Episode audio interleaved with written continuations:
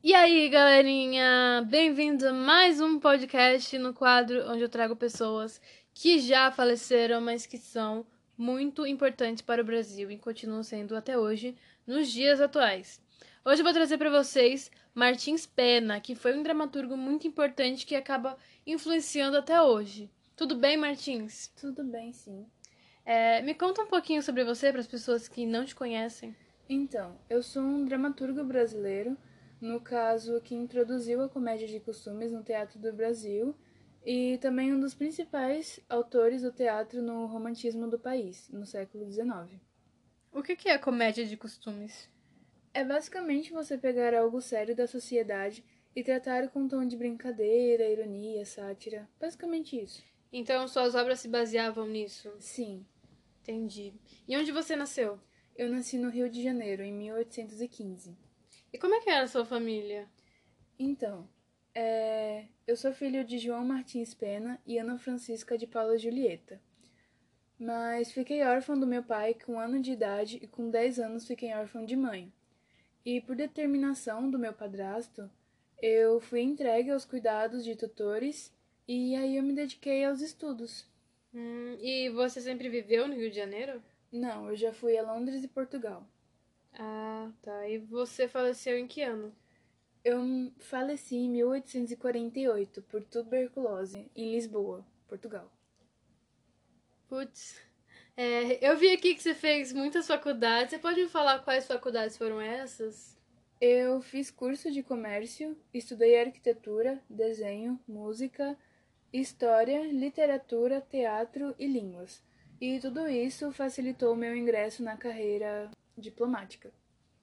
O que estava acontecendo na época que você estava fazendo suas obras? Você acha que foi isso que te influenciou a fazer comédia de costumes?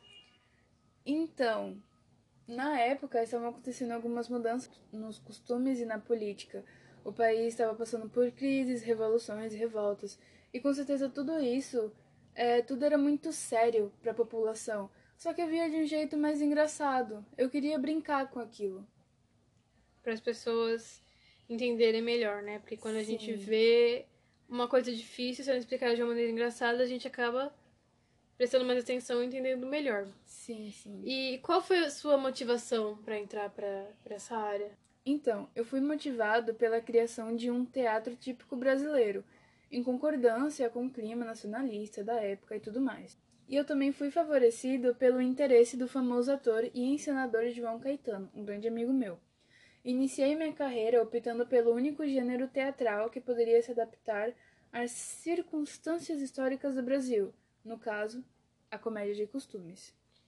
A gente tá acostumado assim, quando a gente vê uma obra, a gente vê que determinado autor tem uma marca registrada. A gente vê um romance, por exemplo, e a gente pensa, não, esse romance ele é de uma pessoa específica.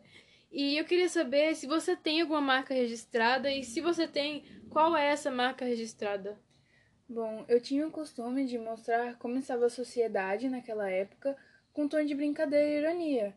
E eu também usava personagens da vida real, como por exemplo moças ansiosas para casar, juízes, velhas solteiras, jovens pomposos, entre outros. E creio que essa ficou como minha marca registrada. Hum. E você pode me falar um pouquinho sobre qual é a sua obra mais importante? Então, é, minha obra mais importante, mais visada assim, é O Noviço. E O Noviço é uma comédia romântica que explora de maneira interessante o maniqueísmo típico é, desse estilo literário, na dualidade entre enganos e enganadores, entre fracos e fortes, enfim, entre o bem e o mal. E é basicamente isso. E você acha que suas obras tiveram alguma importância, por exemplo, na produção de alguma coisa literária? Creio que sim, porque eu sempre tratava nas minhas obras é, de um outro ângulo as coisas que estavam acontecendo. Eu apresentava uma visão futurista e tudo mais.